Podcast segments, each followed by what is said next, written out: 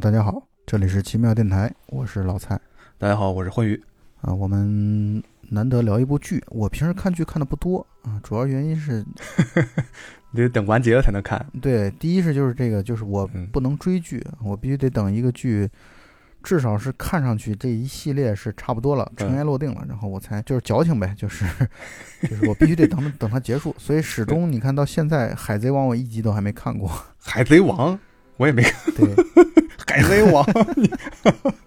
哦，那你要求还不算太高。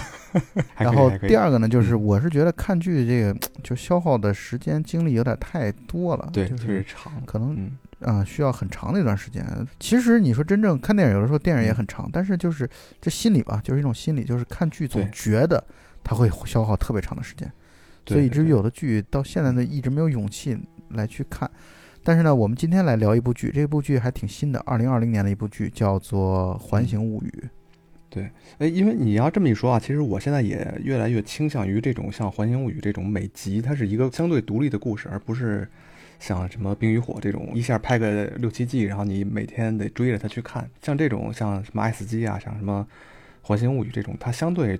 独立一点，我觉得看起来会轻松一点儿。反正就是对嗯我来说，就是必须至少得一个季得得终结，就是你得 得，坑得填上。对你没有这个嗯终结感的话，我就担心，因为我之前算是吃了点小亏，就是那个嗯《行尸走肉》，《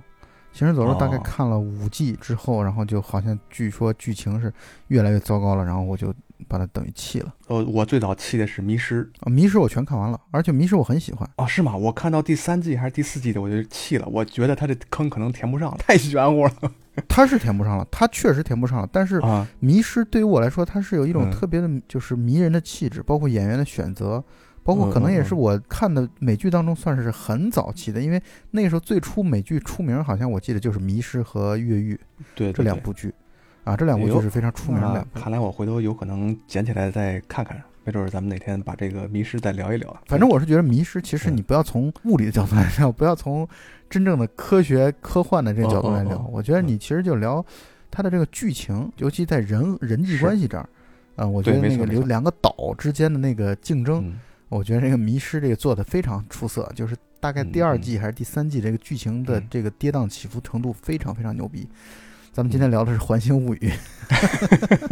没有，我正好要拉回来呢，因为如果你说到这种科技科幻啊是不是特别圆满，能符合这个逻辑来说，那《环形物语》我觉得也不用太强求，因为它也是在突出人与人之间的这种关系，或者人与自己的之间这种关系的这样一个剧。因为嗯软硬科幻这个概念其实是太过于的流行了，啊，以至于我是觉得软硬科幻的这种区分有点太过于对立。其实真的确实没有必要区分的这么对立。对就我大概目前来看，对于软硬嗯科幻的这样的一个区分啊，我只能说我大致的理解啊，我大概理嗯解就是对于硬科幻来讲，其实讲的更多的是，可能更多的偏这种。自然科学或者说科学技术啊，就是科学技术这种日新月异这种发展，然后一定要有这种嗯强设定。但这种呃软科幻呢，就是更多的其实精力是放在讲，在一个设定，不管这个设设定是强还是弱，在这个设定基础之下，人的心理啊、情感啊、嗯历史啊，然后等等等等这一系列的东西，算是软科幻。但是你说这一点，嗯，你说你比如说《二零零一太空漫游》这个片子，它到底算硬科幻还是算软科幻？通常来说都会算是硬硬科幻。对，对，但是问题在于，我是觉得这里边儿你看嗯牵扯到的那个呃心理学呀、包括这个人类的历史啊嗯等等等等一系列这个东西，你真的是很难用一些分界非常明显的词语和状态来去描述它。所以我觉得强行的去分软硬科幻，我觉得挺挺没劲的。其实，我们觉得我们聊一些影视作品啊，其实不必要太追究这个它到底是属于什么什么范畴。我觉得像什么，比如说给它划分成一个什么什么悬疑片啊，什么什么什么剧情片啊，什么动作片，我觉得没有不用太在意这些问题，只要好看。关键在于其实可以划分，但问题在于这个嗯划分本身，它第一界限是嗯有的时候是并不明显的。第二呢，就是嗯它的这个其实随着就是电影的类型的越来越丰富和变化，对对对对，它有的时候它其实是会在不断调整的，所以嗯不用纠结于这种分类。我是觉得你可以去对这种分类感兴趣或者关注啊，嗯大类啊，朝着这个方向。有的人喜欢看科幻，有的人喜欢看惊悚，有的人喜欢看恐怖，等等等等。但在这个过程当中，其实你只要大致找你的方向就行了。但我们聊的时候，我们其实对我们来说，我觉得基本上的原则就是，我们都觉得这个值得聊，然后好看，然后我觉得这就是我们选片子的标准，而不会因为它必须是一个什么类型。我觉得应该好像也不太会。《还乡物语》这个片子应该是我近两三年来看过的最好的一部科幻剧，就是我们还大概还是把它归为科幻这一类吧。呃，包括之前可能比较热门的《爱死机》，然后还有一部菲利普迪克的《电子梦》，我觉得这三部剧应该是我近期看过的非常棒的，值得跟大家推荐的。嗯但是呢，我确实觉得《环形物语》，呃，可能是这里边最有电影感的，哎对就是电影对对感的这种感觉是极强的。嗯。而且他的这个，我明显能感觉到他这个片子其实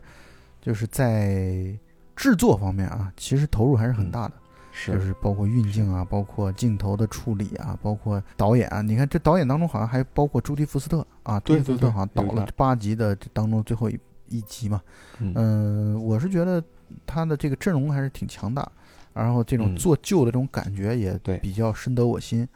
啊、包括那天我跟欢愉在我们嗯准备会瞎聊的时候，我们其实也在谈到。那个单位啊，就是这个环形的 loop 嗯。啊，就是这个环形这个所在的所谓地下这个单位，嗯。其实我觉得跟欢愉所单位这个 特别气质还挺像的。呃，有嗯有很接近，很接近。不过现在我们单位已经也也更新换代了，也与时俱进了，跟曾经那个年代还是不一样。我觉得下次你得邀请我再去参观一下。可以，可以。在他所营造的这个世界观啊，它是一个架空的世界，有点像，比如像什么高保骑兵啊，或者像这个《怪奇物语》里面它这种世界，就是一个虚空的，好像曾经发生了一些事情，但是实际上并没有发生。就是在这样一个所谓的像科学城这么一个地方，然后生活着一群人，然后这群人就在一个叫做 loop 一个环的这么一个地方工作，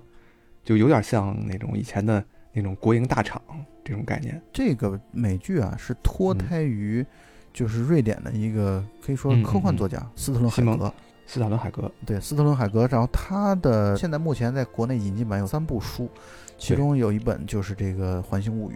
那《环形物语》呢，它这个书呢，其实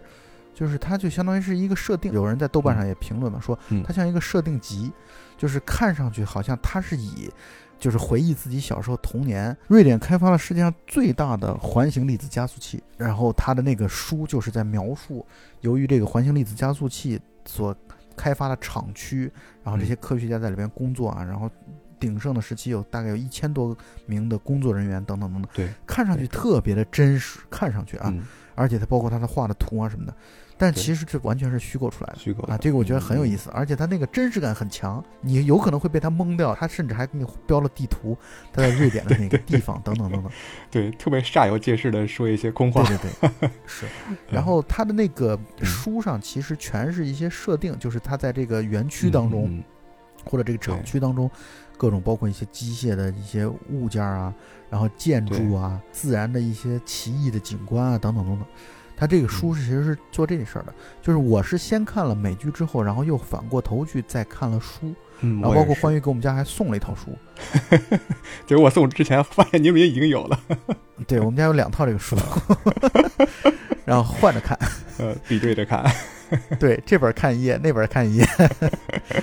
大家来找茬儿。啊，所以我在翻看了这本书之后，会发现这本书其实和美剧的关系并不紧密。啊，就是嗯其实那个剧就是从书当中的设定当中挑了一些概念出来，但是因为书当中几乎可以说完全没有故事，那故事完全是后来编剧生发出来的，连改编这个词都算不上，就完全是通过这些设定、嗯这些物件，然后在此当中生发出来的故事。所以嗯看这个书呢，就是相当于一个补充，然后或者说这个画册精美的画册，你去看一看，就跟美剧一样的美感。对，书非常非常的精美，特别好看。嗯但是这个电视剧是特别特别的还原这本书上边的这些美术设计，包括所有那些美术设计是完全对没错，完全一模一样。我这是我见过就是还原度最高的一个 电影，很难得，很难得。对，整个它那种色调啊，然后那些人的那种服饰啊，包括整个那些景物，就北欧那种呃原野那种风光，都还原的一模一样，特别棒。对，所以呢，它更多的就是把这个形儿全部嗯都用到了，然后故事对完全是重新新可以编出来的。说是重新创作的。对嗯嗯嗯，所以我们这一期节目呢，就暂时暂定，就是大概录两期吧，因为有八集嘛。我们第一期重点来谈谈前四集，然后第二期再来谈谈后四集啊，也基本上就想来去把在我们印象深刻当中的一些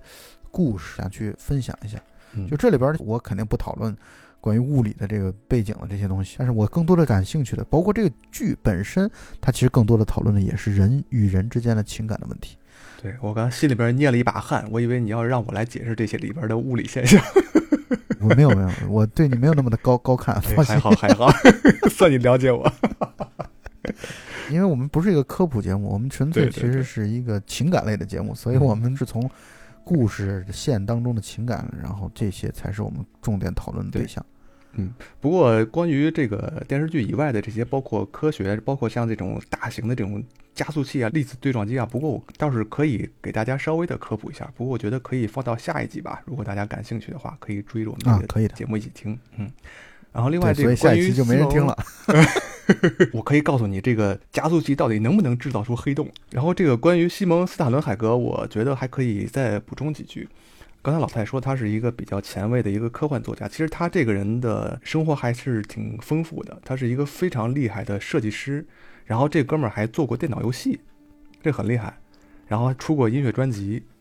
而且我跟这个西蒙斯塔伦海格还有过一些交流。我觉得很难得，很值得骄傲。我有一次给他留言，我说那个西蒙老师，我特别喜欢你的书，然后他说谢谢。不过我真的非常喜欢这个科幻作家，画的画非常棒，而且特别有天马行空的想象力，非常厉害。而且他的第四本书应该今年可能也要出版了，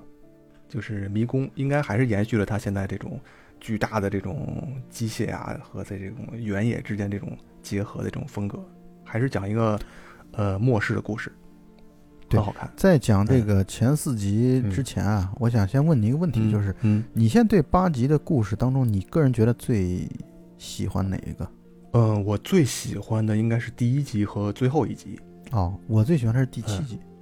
第七集，当然，因为第七哦集和第八集的事儿，咱们下期再说。OK，咱们现在嗯就先来，既然你说第一集你最喜欢，嗯咱们先从第一集开始说起。对。啊，第一集其实是这样的，我想说，我先说说我的观感啊。嗯，就第一集其实是这个剧啊，我是觉得其实很容易让人弃剧，就是这个嗯节奏太过于缓慢。对，就对于很多人来说，他可能会觉得节奏特别缓慢，容易对对对昏昏欲睡。我包括我看第一嗯集的时候，其实我是挺困的，我觉得就是，但是呢，嗯。我在刚才在咱们录节目之前，我又快速的去复习了一下第一集之嗯。后，我会发现原来后边的一些剧集当中所出现的一些人物啊，包括一些人物关系啊，嗯。其实在第一集当中都已经有给你在对对对。埋这样的一个线了。对对。而且第一集我之前觉得算是八集当中最弱的，嗯。或者最嗯不那么好看的一集。嗯。但我现在重新回看之后，我会发现它其实还是是有味蛮道了哈。吸引人的。啊，对，还是挺有味道的，嗯，嗯，还是挺不错的一个故事。对，嗯，第一集其实从我们所谓的科幻来说，或者从剧情的角度来说，它的曲折性并没那么强，或者说嗯，其实很容易这种所谓的翻转啊，这个观众是我觉得是很容易猜到的，或者很容易嗯感知到的。但是呢，不影响啊，因为你比如说像第四集也是这样的，第四集就是压根儿就不是一个就没有什么太强烈的故事，其实就讲的是面对死亡这件事情你的一个态度的问题。嗯而第一集呢，其实更多的讲的是一个面对子女、面对亲情的时候这样的一个态度的问题。所以嗯它其实整体来说，八集全是在讲人与人的情感。这边情感有夫妻之间的，有男女朋友之间的，有朋友之间的，嗯有呃祖孙之间的，包括同性恋人之间的，等等等等，在八集当中都会嗯。有一些提及和体现。而且《The Loop》就是这个环形物语，这里边最棒的地方，在我看来就是他把这种循环感，他把这种真的是环形的这种对对，对。就是环形往复的这样的一种感觉，我觉得在整个八集当中，你整体串在一起，你去琢磨它，你会觉得特别有味道。而且我还特别喜欢这部剧的一个什么地方啊，就是嗯它的好多集，甚至我可以说每一集，它都不给你把这个剧情讲实，就是它嗯中间给你留了特别多的留白，以及留了特别多的想象空间。对对，就是它很多时候那种戛然而止的不位置啊，它不会给你到，就是比如说剧情已经发展到了一个终结性 the end 嗯啊、嗯这种结尾的这样的一种东西上，它才给你去结束掉。它很多时候给你结束掉，就是比如说我和你见面了，哎，见面嗯完了之后是什么事儿，我不知道，或者说我们不告诉你啊，你自己就可以去想象。这个我觉得它是故事当中这种举重若轻的那地方，就是没有把故事讲的实，每一集几乎可以说都没有把故事讲的那么的实。对对对，没错。而且整个剧的这个结构就是一个环，从第一集到最后一集，其实最后一集你翻过来跟第一集其实能，它其实是能接上的，包括里面出现的人物，包括他讲述的完全接得上啊。对，跟自己的重逢啊，包括对未来会对过去的这个找寻的过程，整个它就是一个环。然后在这个环里边，你就看每一集里面好像就就把那那个环的其他一个部分放大了，然后那个环其他的部分就离你远去了嘛。就好像这个里面的人物也是在这一集里面，他其实是一个路人。那下一集他可能就一下变成了一个主角。那我们的这个焦点就放在了他的身上。那么上一集的主角他可能又在这里边变成了一个路人。这种循环感特别好看，特别耐人寻味。嗯，所以我们这两期节目你一定得放在一起来听。对对对，对你把下一集听完了再回来听我们第一集，其实是有联系的。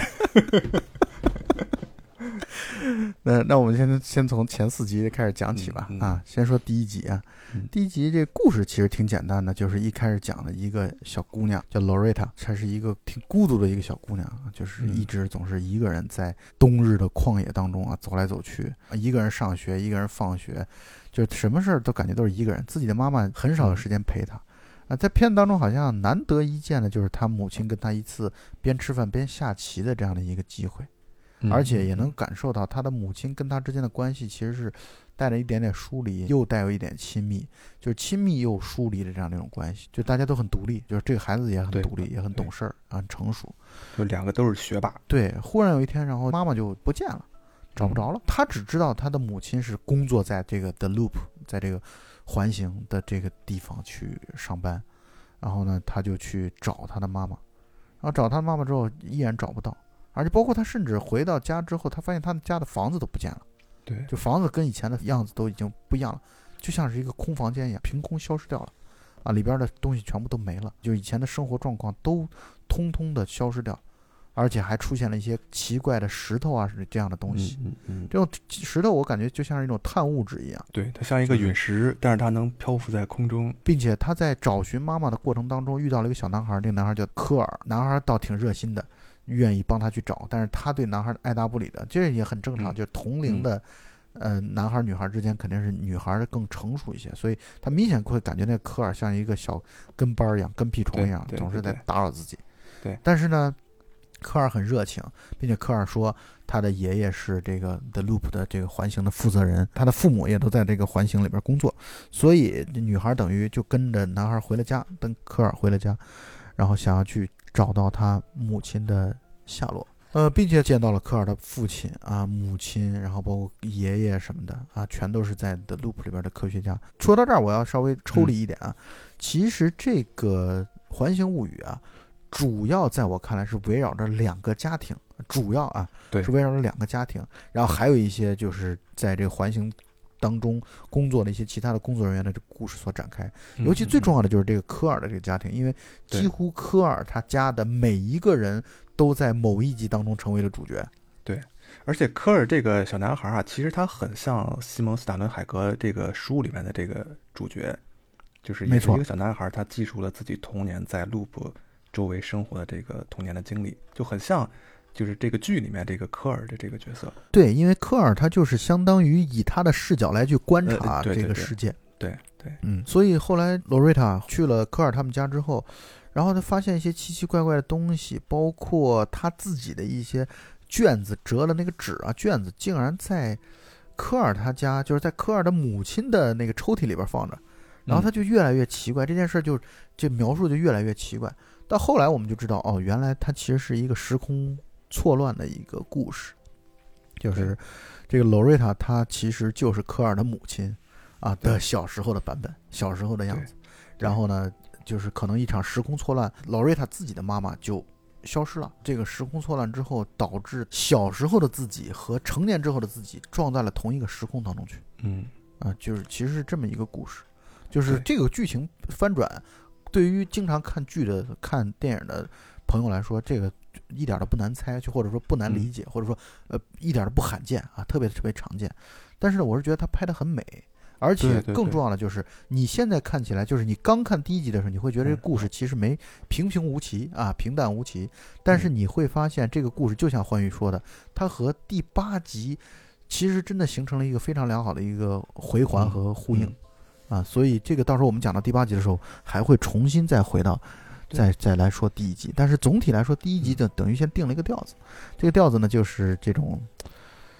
这种时空啊、时间啊、空间啊的这种错乱，这种错乱，那个时候给我的感觉，作为观众给我的感觉就是，它是由于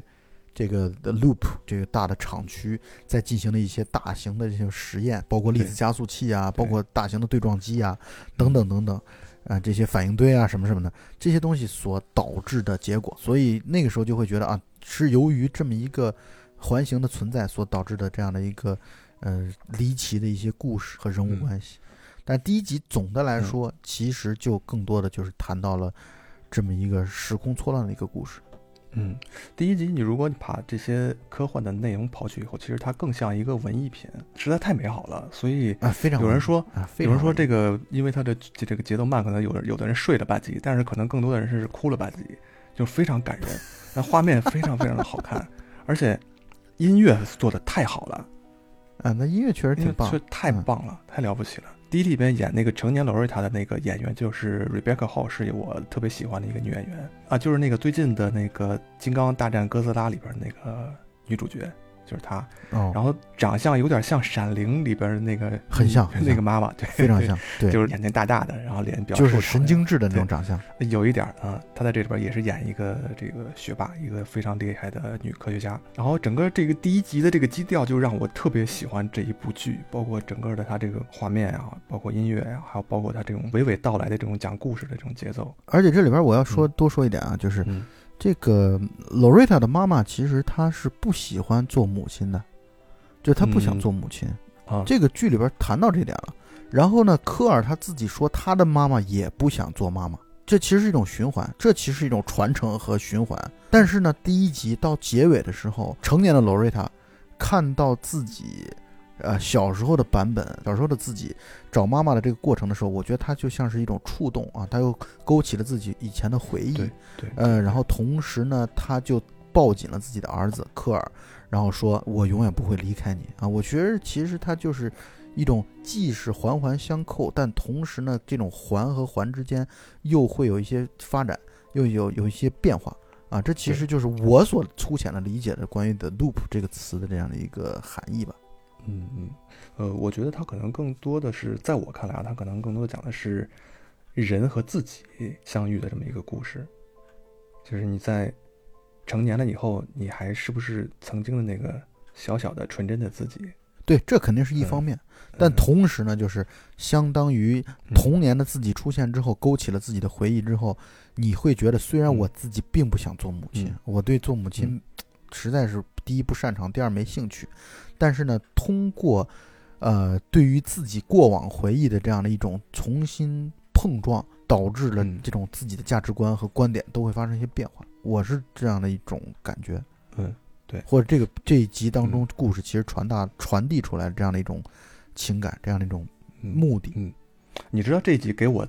传递出来的最让我感触最深的情感是什么？就是一个小孩儿，然后嗯。丢失了自己的妈妈。从这部剧里面看，他将来的二三十年或者整个一生都要自己一个人来面对这么沉重的生活，就这种忧伤的漂泊感是这一集传达给我的的最让我感触最深的一种一种情感。那你要这么说的话，嗯其实对于嗯。罗瑞塔这个角色来说，嗯，他真的是从第一集到第八集，他真的是一直在对对在承受一些真的是常人所非常难以承受的这种这种不断的情感的强烈冲击。其实是特别忧伤，难怪有人哭了半集。对，因为罗瑞塔这个嗯角色真的就是一个特别的，哎呀，我们用悲剧、悲惨嗯这个词来形容，有点显说的太小。嗯就是显得不够不够哲学，显得不够哎不够大气，就是不够把这个问题上升到嗯高度。但是其实咱们从另外一个角度来讲啊，就是从人的这种人的这种悲喜啊，对个体来说，那真的是难以承受，很多时候。对，但是从人类的角度来说，那我们简直就什么都不算，就是我们什么都不是。是啊，我最近其实在玩那个动森，哦，就是动物森友会，嗯嗯，然后确实我不可避免的会多次的会觉得，其实我们很可能就是代码，我们很可能就是我们就是在扮演了一个游戏当中的一个人物，然后他也有各自己的命运。然后本身就有自己的命运，只不过我们看上去好像我们是有自主意识啊，有独立精神啊，但这都是程序设定的，啊，所以嗯就是不可避免的会经常会有这种对这种这种想法。其实，对大家远离动森啊，这太可怕了。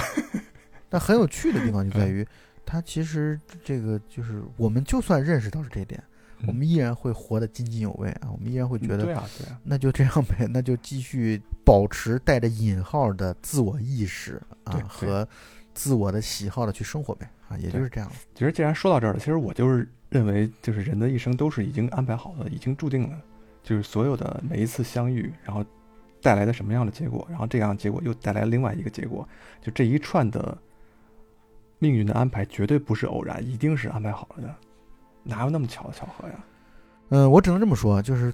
我同意你的观点，但是我不想用“一定”这个词啊，就是我不想说的那么绝对啊，我只能说，我也去觉得嗯，呃，这个这方面的可能性更大一点，就是嗯就是已经安排好了这件事儿，注定了这件事儿是，只不过我们这么说起来会稍微显得丧了一点，所以我们赶紧进入第二集吧。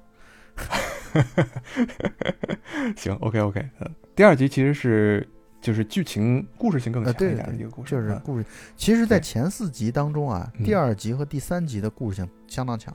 嗯第一集呢还好，第四集在我看来彻底就没故事。嗯 第四集没故事，没科幻，但是却很有哲学意味。是，对，它就像是一个老人在弥留之嗯际啊，就是所面对的这样的一种一种面对死亡的时候，包括生者在面对亲人死亡的时候，而且已经知道这个死亡不可避免的要来临来袭的时候，你的心态如何调整，你如何去应对它，如何面对它，如何去更好的坦然的去处之，泰然处之。当然，我们等会儿再说第四集啊，现在拉回到第二集来说。嗯，第二集讲的就是一个身份互换的故事，就是讲这个 Cole 家的一个哥哥叫做 Jacob，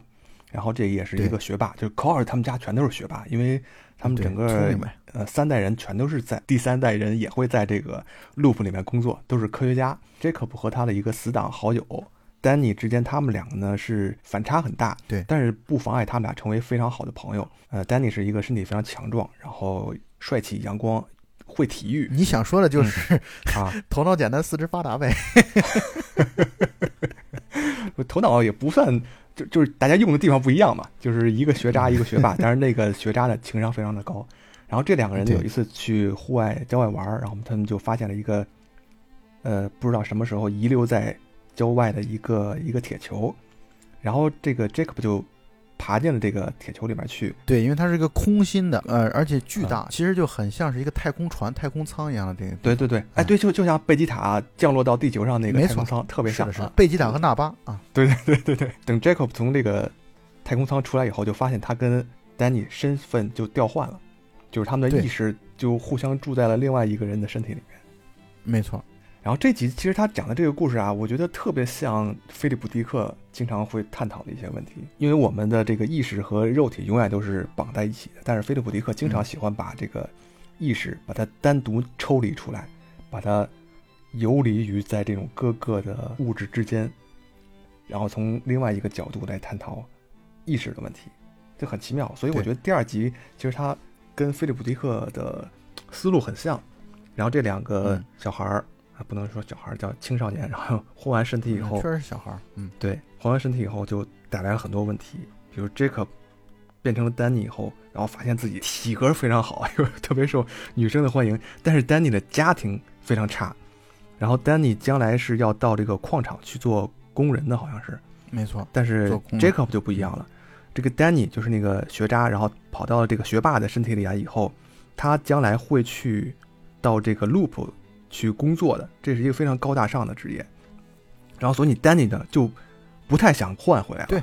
他就啊。鸠占鹊巢了，就相当于我把这个 我把你的窝占了之后，然后对从此我要锦衣玉食，过上我应有的荣华富贵的生活了。对。就是嗯。这个故事它好就好在哪儿啊？嗯？就是第一啊，就它本身它是带有很传统的这嗯。种戏剧的张力、戏剧的效果的这个东西在，就是，我们都可以理解为就是一个好的发明或者一个本身大家初衷是很好的，可能互相只是想体验一下对方的这样的一个生活的这个初衷，对。结果发展到最后之后，有人就赖着对方的身体不走了。这个其实，在我们日常，包括在机器猫的这个剧集当中，嗯这嗯。这种东西我感觉比比皆是啊，特别多。嗯，其实丹尼他这种也不完全是出于一种坏坏的目的，要要赖在这个，应该是这样的，嗯就是它其实是有一些邪恶的成分在里边，但是它本质并不坏。嗯对就是它其实包括在后来的集当中，我们也能看到这个 Danny 其实是很嗯，内疚的，对后悔的。对。其实我觉得他这种不愿意交换，他的更大的问题来源是对于自己未来的一种恐惧。他不是恐惧，他就压根是嗯。抗拒，就是嗯，他就他就实在是他不想去做一个矿场的工人，他不希望就像他自己父母一样啊，总是在贫穷和互相埋怨当中去度日。我觉得他也看得够多了，而且他的家庭跟雅各布的这个家庭比起来，完全是一个天上一个地下。对家庭就是雅各布就嗯明显感觉到就是家庭富裕、社会精英优渥，对对社会精英，而且家庭幸福。可是他的家庭呢？你看他的家庭，他的妹妹是一个聋哑人，父母又经常争吵，工作也挣不到什么钱。对，然后他的爸爸经常还得去预支工资，吃了上顿没下顿的那种状态。所以他在这样的生活当当中，他想要有想要去逃离，我觉得这个想法本身太能够理解了。对对对，就是我们不能因为他想逃离，然后做了一些，呃而且他毕竟是孩子嘛，那个时候我们不是说他小孩儿，我们就就完全就是嗯惯着他。嗯但是我的想法就是说，他有这种想要逃离、想要去换了、想要鸠占鹊巢的这种想法本身，我觉得太能够理解了。但是他嗯后来也其实也意识到了这么做是不对的，因为这么做相当于剥夺了别人的自由，剥夺了别人的这样的一个对自己身体的支配权。嗯就是这嗯其实是他自己后来是后悔了，但是因为那个就是雅各布啊，嗯，他暗恋了一个女孩儿，一个亚裔的叫 May，嗯他暗恋这个女孩儿，结果呢被他哥们儿给撬走了，被 Danny 给撬走了。，Danny 用了自己的身体，用了雅各布自己的这个身体，然后等于和梅交往了。就是嗯，对于雅各布自自己来说，他以前在自己的身体当中，他虽然那个身体是他的，他的也就是说他的那个帅气长相，他的长相的帅气与否啊，丑陋与否，或者说普通与否，这本嗯。身其实都是保持一致的，但是区别在于勇气和泡妞的技巧什么的，他跟丹尼完全不是一个量级的。对。所以等于丹尼用雅各布的身体，但是却嗯。依然能够哎和雅各布自己喜欢的女孩儿哎嗯相处了，成了男女朋友了。所以雅各布是很就是很痛苦的，就是他这种痛苦呢，一方面是自己身体等于完全失去了自己的支配权，另外一方面就是反而自己的朋友去撬了自己喜欢的对象，他会很难过，所以他就再次回到了那个太空舱那个球那边，想要去换回身体，换了身体的结果就是整个肉身等于就没有意识了。他这个球，这个太空舱，它的这种机制好像是就是把这个太空舱附近的两个意识没错调换。然后这次呢，对对对因为是 Jacob 自己一个人去了这个太空舱，因为这个对 Danny 对对拒绝跟他调换回身体，然后所以他的这个 Jacob 的意识呢，就跟附近的一个机器人、一个人工智能调换了位置。然后结果 Jacob 的这个意识就转换到了这个机器人的身体里边。然后那个机器人呢，因为它是一个机器，然后他的意识到了这个 Jacob 的身体里以后，呃，这时候应该是 Danny 的原来的这个肉体啊，就导致这个肉体变成了植物人，没错，不能动了。而且咱们从另外一个角度来去理解嗯这件事儿啊，就是你也可以理解为，呃，机器人是没有灵魂的，它有记忆，它有技能，它有意识，嗯它这些东西都有，但是它没有灵魂，也就是它可能嗯调换的是灵魂这个东西，就是嗯我们把灵魂这个东西和和这个意识这种东西能够统一在一起吗？我在我看来，我觉得也不对。就是灵魂这个东西该怎么解释这件事儿？就灵魂更像是一种大的集合，就是包含了记忆，包含了意识，包含了思想等等等等这一系列的这个东西才是灵魂，而机器人显然没有灵魂。机器人可能更多的就是它有意识，它有计算技巧，它有记忆卡、记忆储存本身等等等等，但是它没有这个，就是这个丰富的这样的一个东西，所以以至于当它一交换回来之后，机器人所缺乏的东西，就使得丹尼的肉身彻底变成了植物人啊，就昏迷不醒了。对或者简单来说就是缺少接口。它程序无法运行了。对你也可以这么来理解。对我觉得这这个理解也是可以说得通的。总之就是 Jacob 的这个意识被困到了这个机器人里边，就导致了后面就是一些剧集里面会发生一些故事。而且这个剧集这一点特别好的地方就在于，其实，在第二集当中，我感觉他没有接出来说。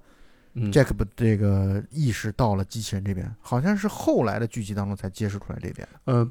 呃，这个机器人其实在第一集里面就出现过啊，包括在后面有一些集里面也出现过，就是是，所以整个这个集这个剧就是一个环一样，它就是呃嵌套在完全嵌套在一起，对对对对对，一环套一环，嗯嗯。所以我觉得这集的故事性非常强，所以我给我留下的记忆也非常深刻。对，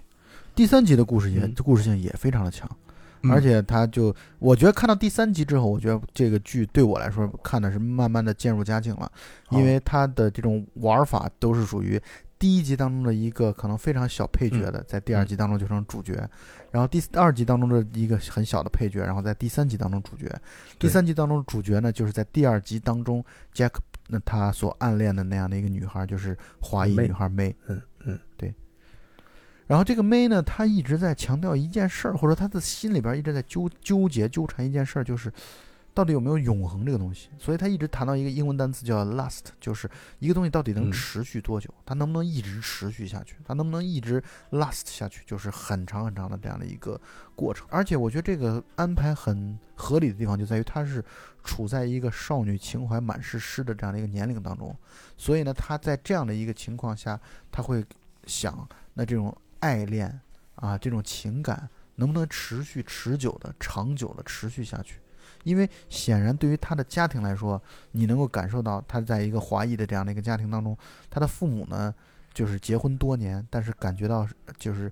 老夫老妻，可能情感已经没有那么的。强烈了，所以我觉得对于 May 来说，他从自身的这种恋爱的需求或者想法当中出发，又从观察父母的这样的一种感情的角度去出发，他就一直会困惑和好奇或者特别感兴趣这么一个话题，就是情感这种东西到底能不能持久？怎么样才能够使得它能够持续很久，甚至永恒？就是我觉得这个很正常，就是在那个年龄段思考这样的永恒这样的话题，永恒和短暂这样的话题，我觉得特别的正常。嗯，然后这个妹就捡到了一个机器，然后这个机器恰恰能实现她的梦想，就是把美好的事情留住，让它变成永恒。对，因为这个机器其实说说的简单一点，它就是一个这个就是时间暂停器嘛。对，啊，对，就是除了自己，就是他那他还有一个手环啊，那个机器还配了手环，就是戴着手环的人是不会受到这个时间暂停的影响的。啊，然后这里边还要交代一下背景，在第三集当中，May 其实是和那个 Jack 的肉身啊，也就是其实是 Danny 的灵魂啊，在成为男女朋友，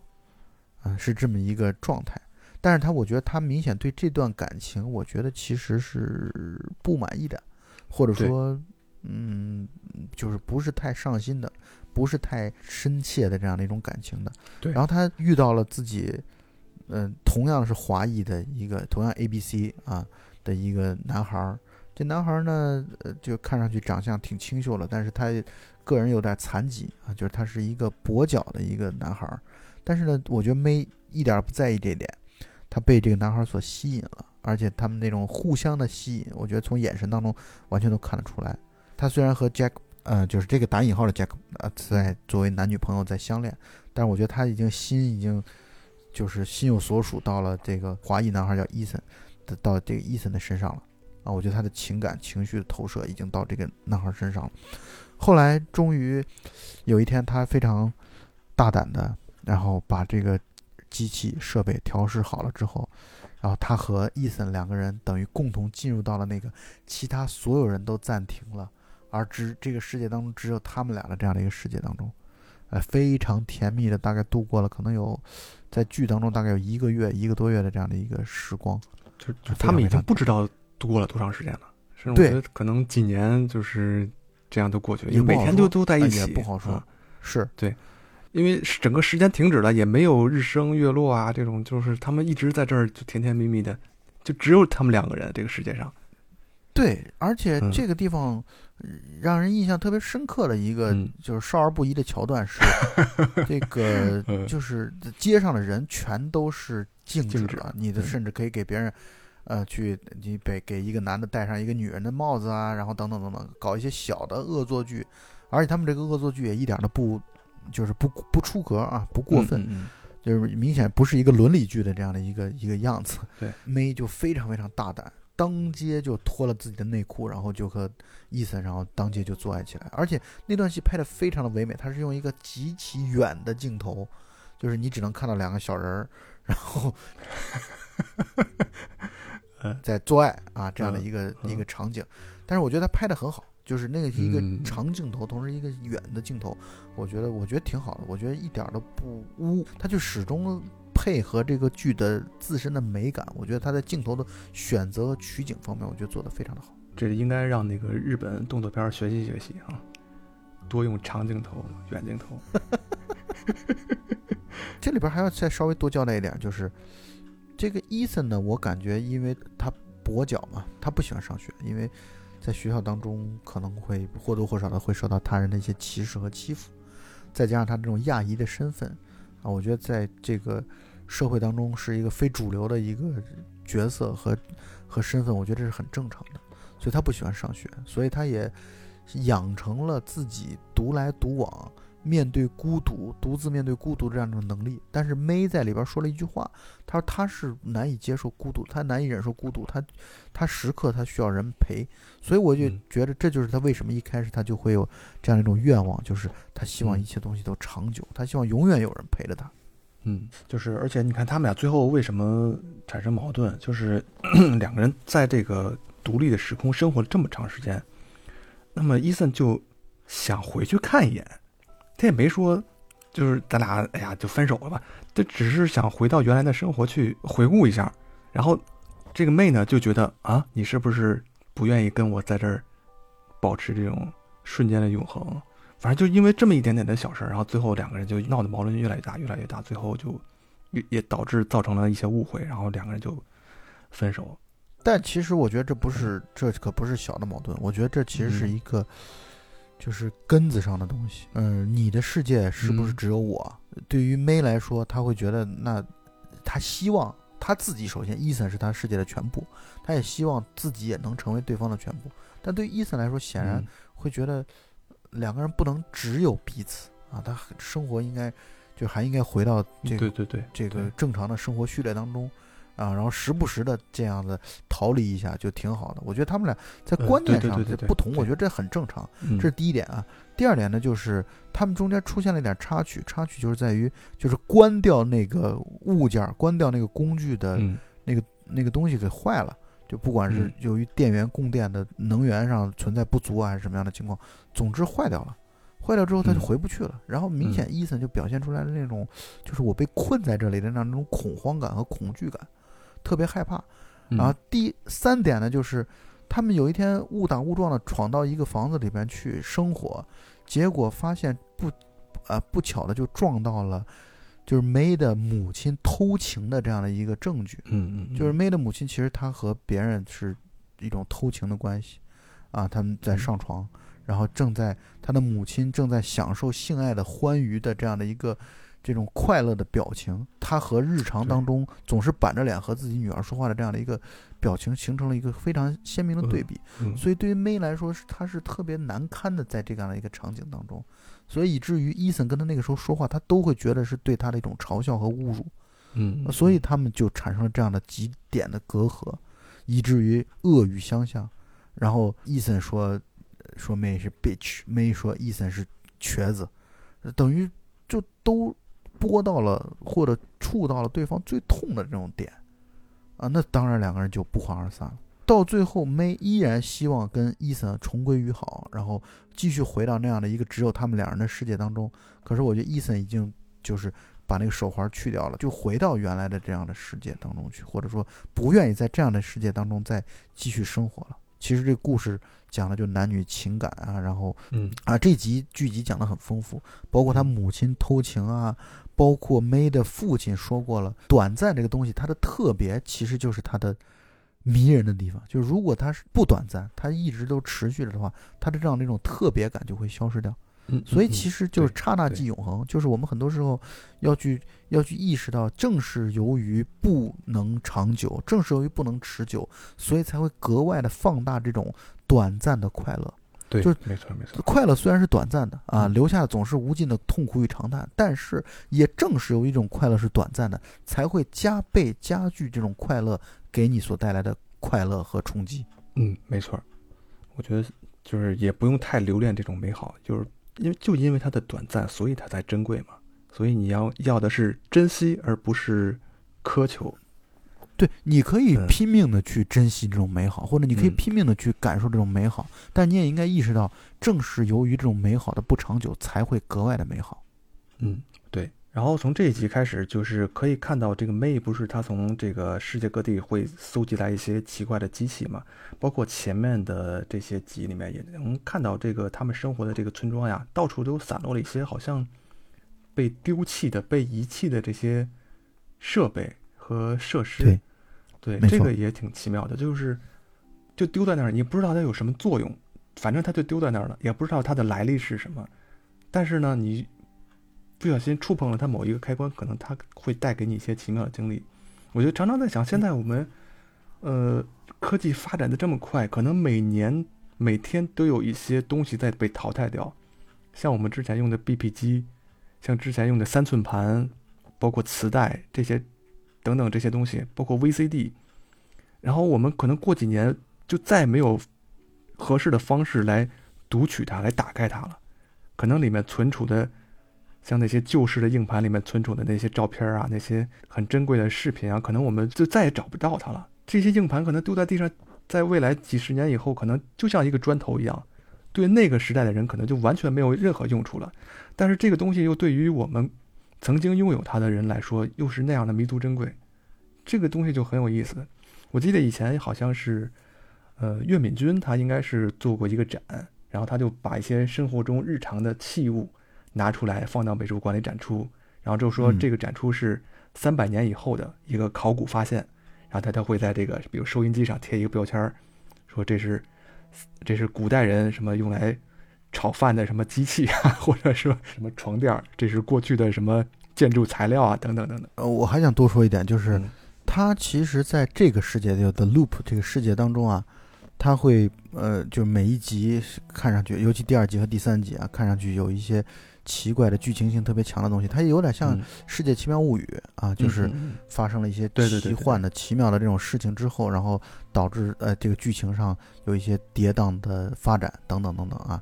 但同时还从从另外一个角度来讲啊，就像刚才欢愉说的，就是你时不时的就会发现这个世界当中有一些散落在各地的这种奇怪的东西，它其实给你另外一个层面的概念，就是嗯。你有可能这个世界的奇幻奇怪的东西是无穷无尽的，只不过刚好嗯。我们看到了冰山一角，刚好看到了第二集、第三集当中所出现的这样的一些情况，就是它这个嗯故事，只要我们脑洞足够大，它会有，它会无穷无尽的会发展下去的。这其实就跟我们之前咱们这个团队自己做的这样的一个家电系列，我觉得在某种意义上讲，其实是不谋而合的，就是。哦你比如说，我们做一个冰箱，它可以回到人的最强态，或者人的这种这种最最棒的这样的一个状态，等等等等，包括打火机啊，它嗯会发生什么？包括这微波炉，它会发生什么？它也是有一种相通的，或者说有一种环状的这样的一种感觉，我是这么觉得的。嗯，就是你也可以理解为它也是一种 loop。其实你仔细想想，生活中其实可以用科学来解释的东西其实并不多，呃可能更多的是这种未知。我觉得其实我们保持着这种对未来的、对生活周边的这种好奇心和这种敏锐的观察是很重要的。对，就是你永远不要嗯觉得什么事儿就定了。对，就是我包括跟薇薇之前在录节目的时候嗯。也在谈到了，就是我现在越来越觉得很多事儿是不定的，就是我很害怕和那些总是嗯。很笃定的人在一起相处。我是觉得至少你的态度上可以笃定一点，但是你的心里边你不能觉得什么事情都都是就是注定如此，或者说一定如此，绝对如此。对。这个就就有点怕这样的一种对，没错没错，这种情绪啊。那么当然。没错。这个片子本身就是《环形物语》啊，本身它是带有很强烈的这种人生的感悟啊、哲学意味的这样的东西，尤其在第四集当中，我觉得很强烈。这第四集呢，就是一个关于死亡的这样的一个故事。主角其实是一对祖孙，就是科尔和他的爷爷。他爷爷呢，相当于是 The Loop 的一个创始人吧，嗯然后也是 The Loop 的负责人对。呃，有一天他就接到了医生来的电话，嗯、说就是大概他也没交代嘛，但是我们能够很快的能够感知到啊，那就是医生跟他说可能患了重病啊，癌症或者之类的，然后就可能不久于人世了。然后他的家人，尤其是科尔，他的孙子跟他的爷爷这个祖孙俩的这个感情非常非常的好。但是呢，他现在所需要，他不相，他不愿意相信这件事儿，甚至由此就知道爷爷快要不行了之后，他就跟家里人发脾气，而他爷爷跟他两个人来去谈，包括把他带到一个又是周边的一个巨大的一个像是一个废弃的一个船或者一个一个也是个球球状的一个物体，但是比之前的那个